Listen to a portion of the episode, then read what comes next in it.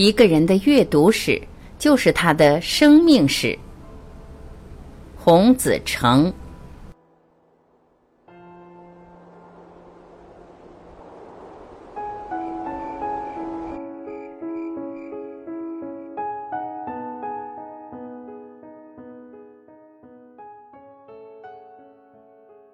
一，一个人的生命状态和变化会在阅读里留下痕迹。过去，在文学研究或其他研究领域，我们的注意力都只是集中在作者本人和他写出的文本上，对于阅读这个问题关注的相对较少。一本书是哪些读者在读？怎么读的？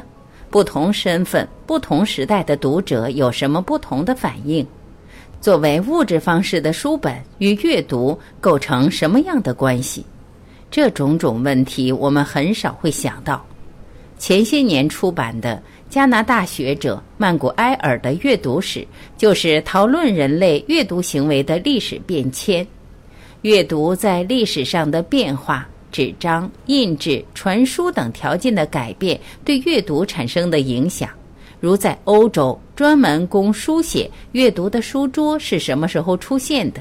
印刷条件的改变会给写作跟读者带来什么样的影响等等。阅读是人生存基本方式的一个重要精神活动。有位学者说过。如果一个人每年都读一遍《堂吉诃德》或《哈姆雷特》，然后每年都把读这本书的感想记录下来，那么这个记录也是他的生命史。说一个人的阅读史就是他的生命史是有道理的。如果我们觉得这样定义过于夸张，或许可以这样认为：他的生命状态和变化会在这个记录里留下痕迹。二。在读一本书的时候，会跟这本书建立起一种特殊的关系。阅读牵涉到很多方面的问题，比如说谁在读、读什么性质的书、读书的具体条件、情境、时间、地点、情感状态。不管有没有意识到，我们在读一本书的时候，就会跟这本书建立起一种特殊的关系。读一本理论书跟读文学作品，你的心态与期待和这本书的意趣是完全不一样的。读新书和旧书的感觉也不一样。过去我经常去北大旧刊阅览室，那里收集一九四九年以前的报纸杂志。当然，现在旧刊不太容易看到了，因为年代久远，几十年前的报纸刊物翻阅很容易破碎。所以一般不外借，可能都会制成显微胶卷，或者扫描在电脑上供研究者阅读。如果你手里拿的是二十世纪三十年代以至更早的时候印制的书刊，跟读现在出版社重新编印的相比，相信你的感觉会有很大的差异。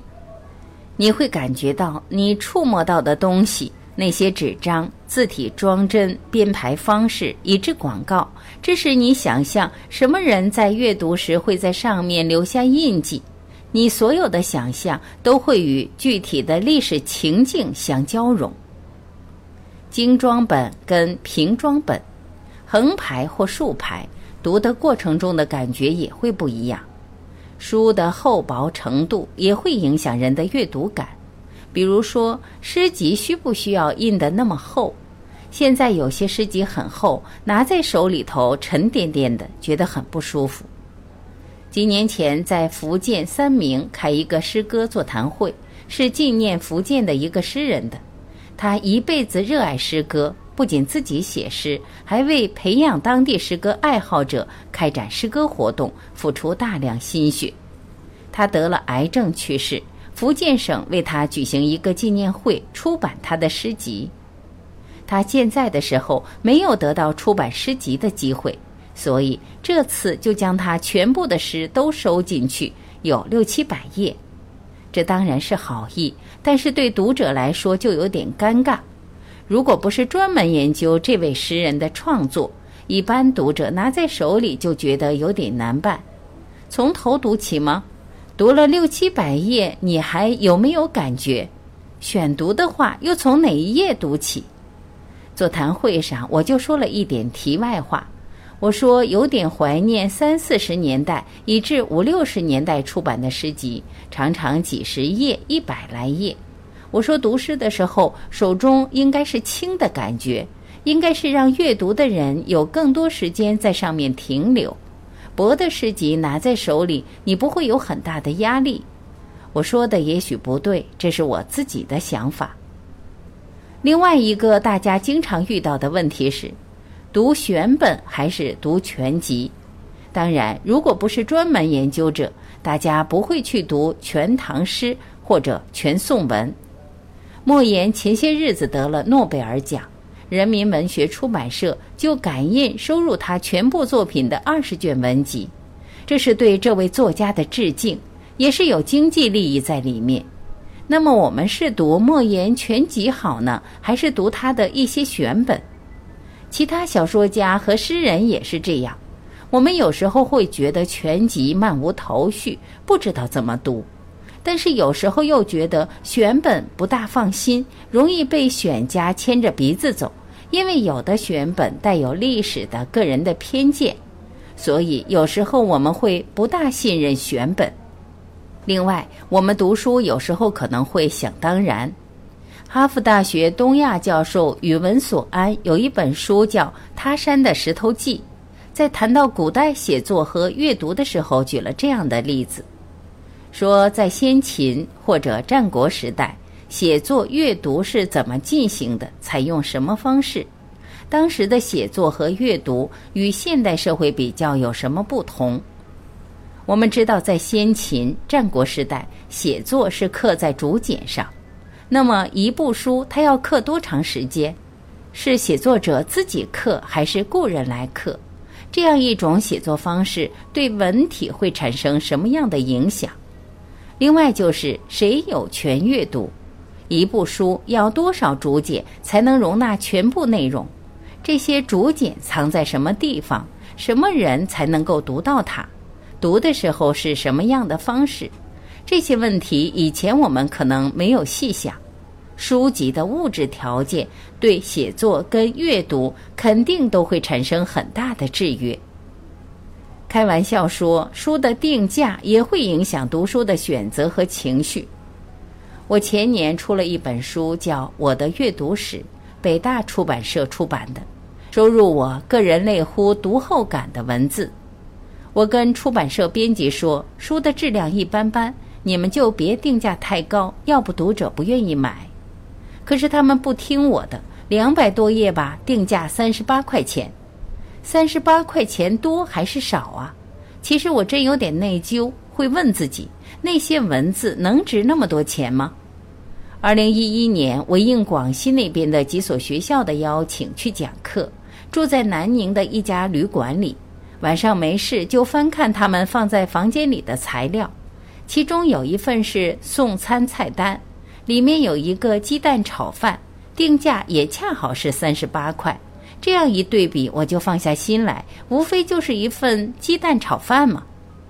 不过现在也有相反的，有的书定价如果太低，销路也不好，因为有的人有很多钱，喜欢买漂亮的书，读起来感到舒服，即使不读，摆在书架上也显得漂亮气派。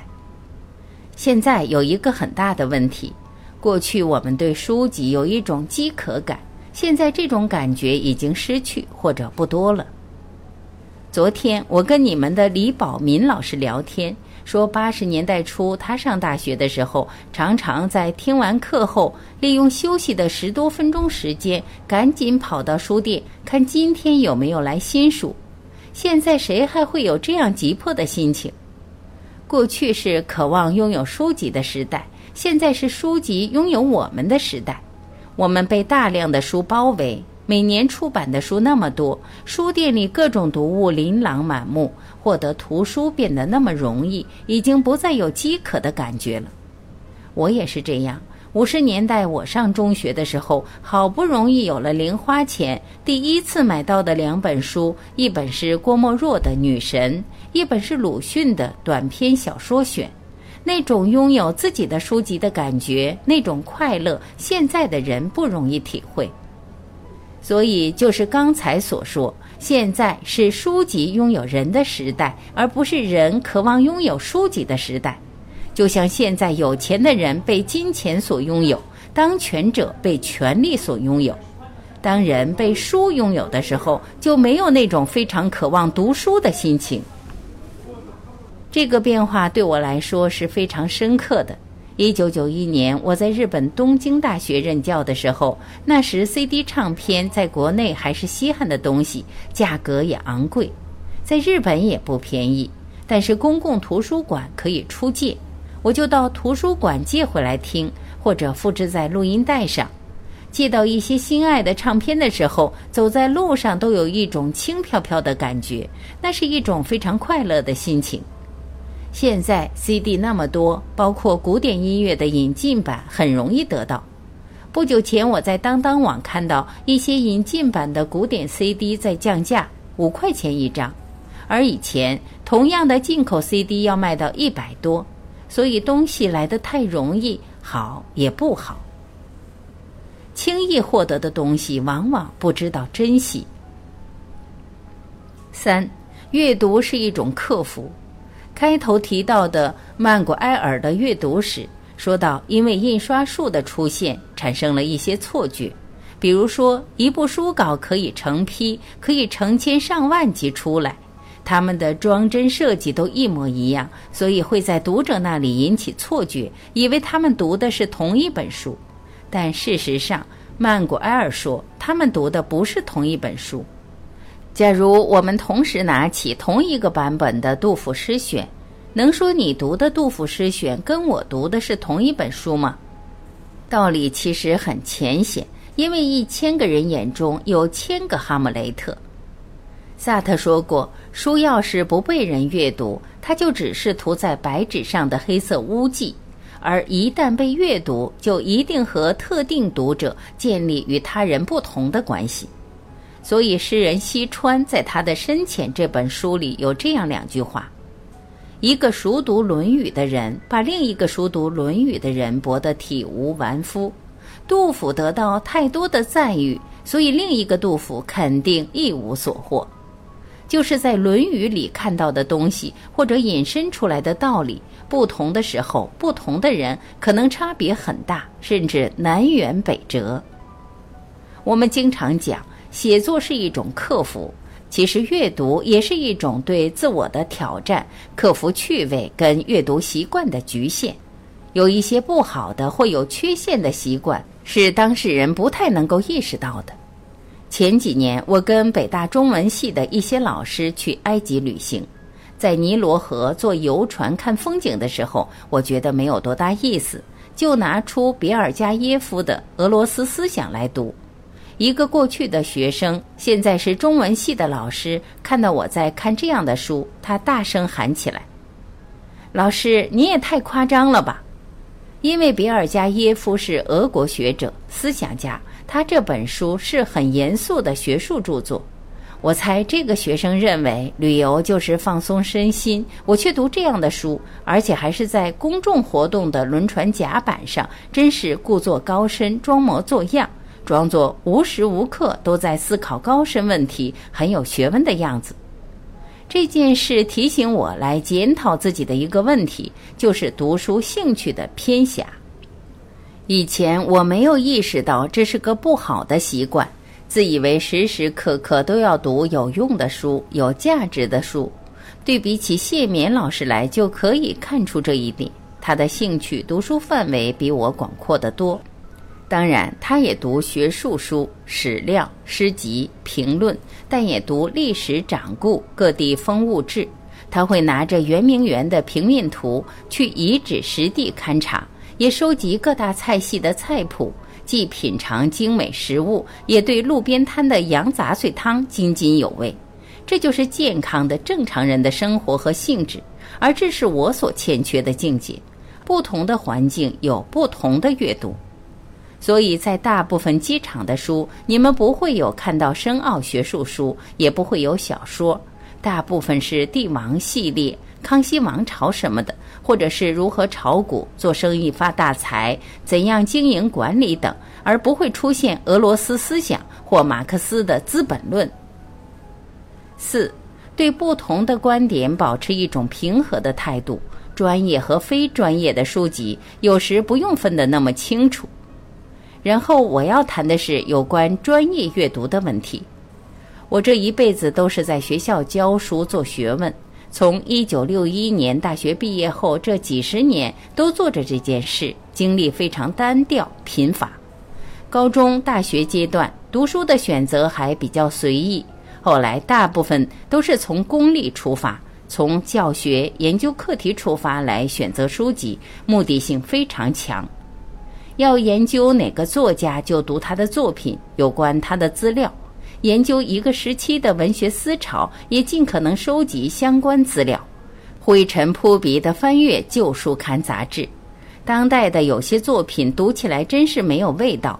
五六十年代许多文章资料相当枯燥，绕来绕去的文风。可是不管你是否喜欢，为了教学不读不行，硬着头皮也要读。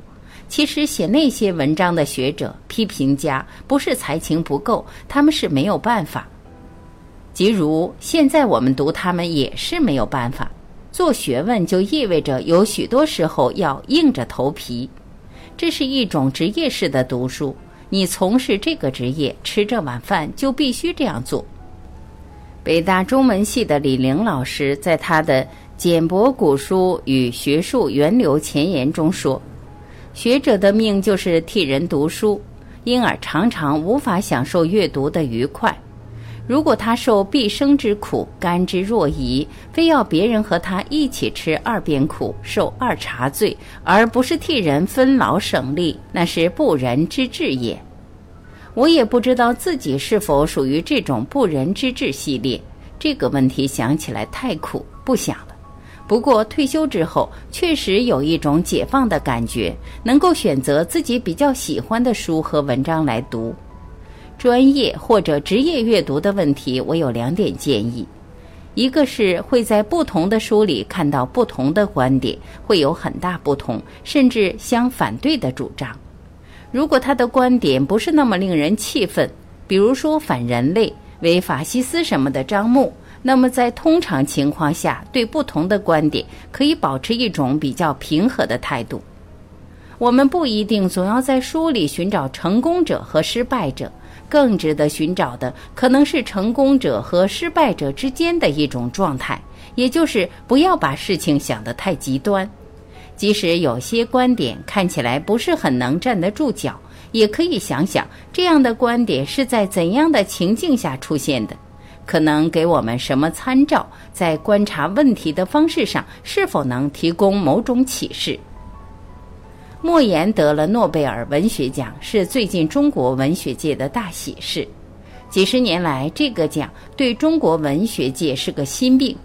好了，现在终于有中国作家得奖了，按理这个心病应该治愈了，可实际不这样，还是有许多人不高兴，或者说他不够格，或者说至少有十位中国作家可以得这个奖。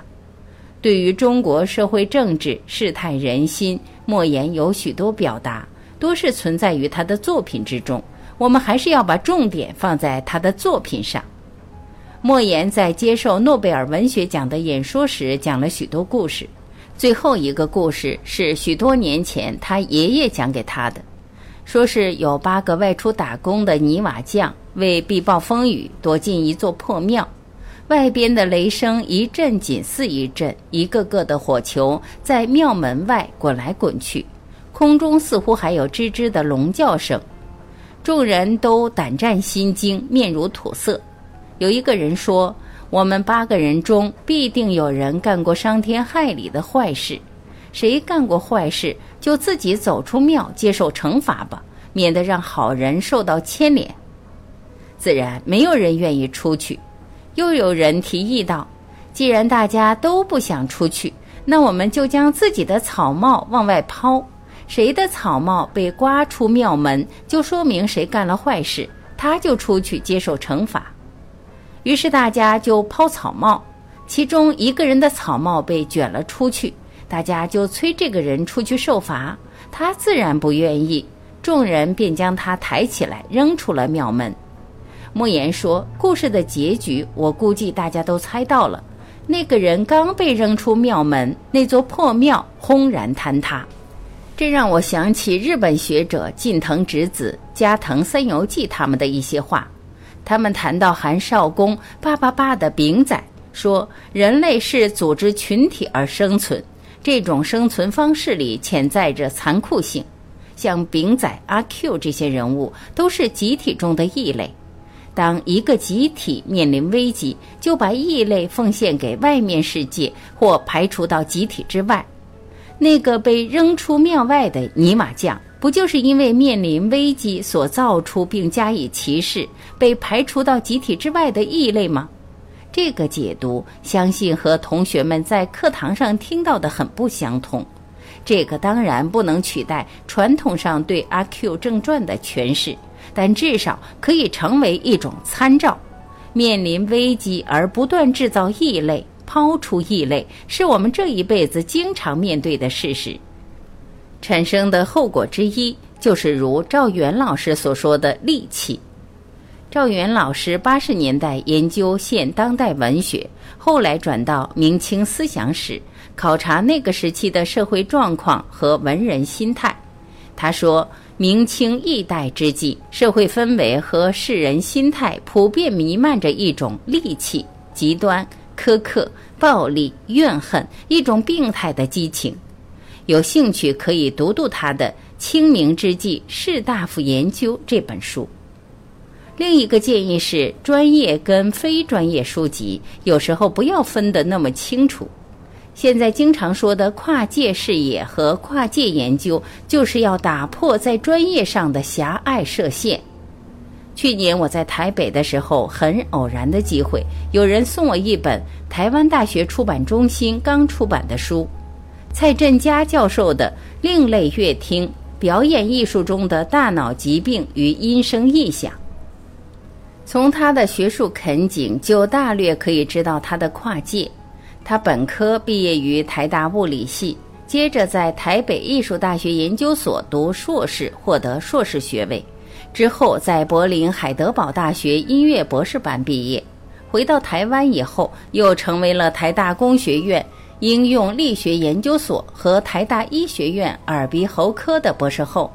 研究领域涉及戏曲、音乐、生物音乐学、心理声学、音乐声学。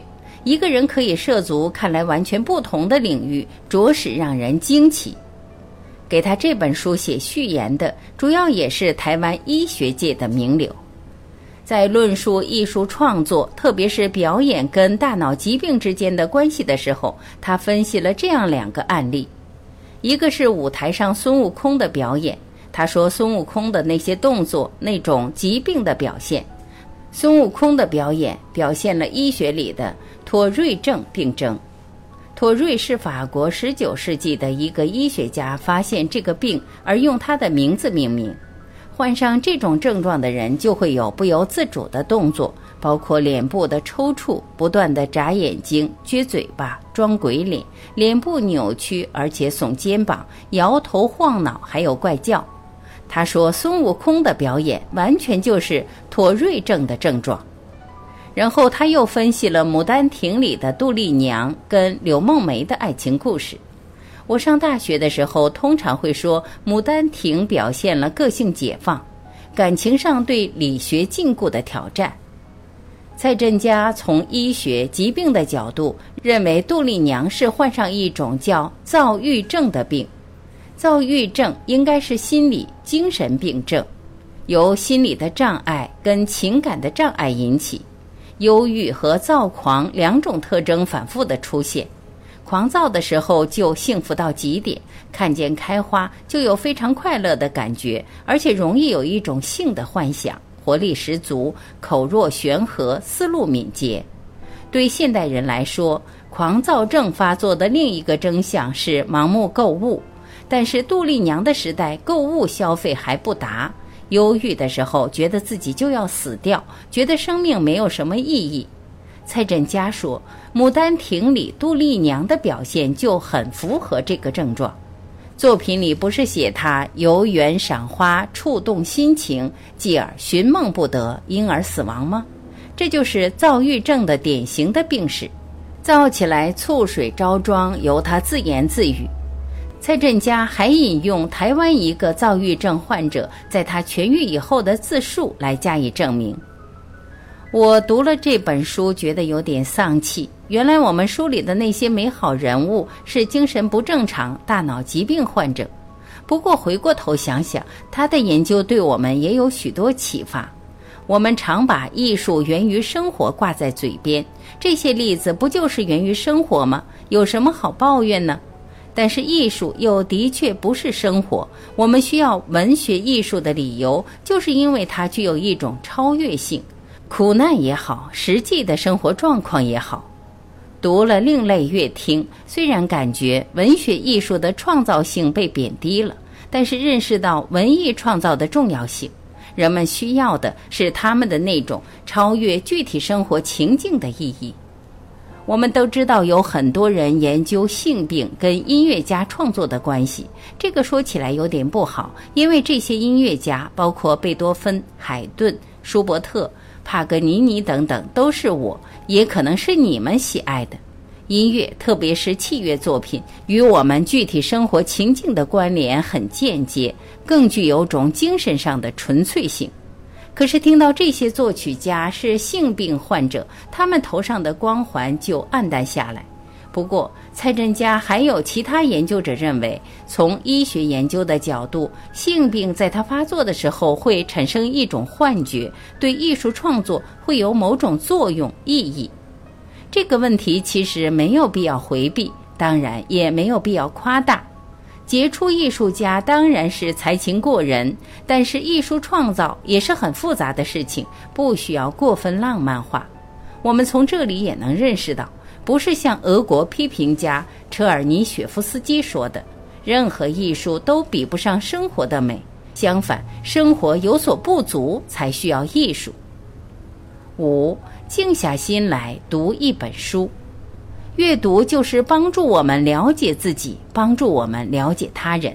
我的建议是，大家能够多读一点书。我们的社会是个浮躁的社会，就像有人说的，中国的高速列车已经开动，而且好像停不下来了。在这样夸张的情境下，最可贵的是要获得一种比较平静的心情，静下心来去读一本书，从里头去体会他人表达的道理，温习自己的体验，提升自己的境界。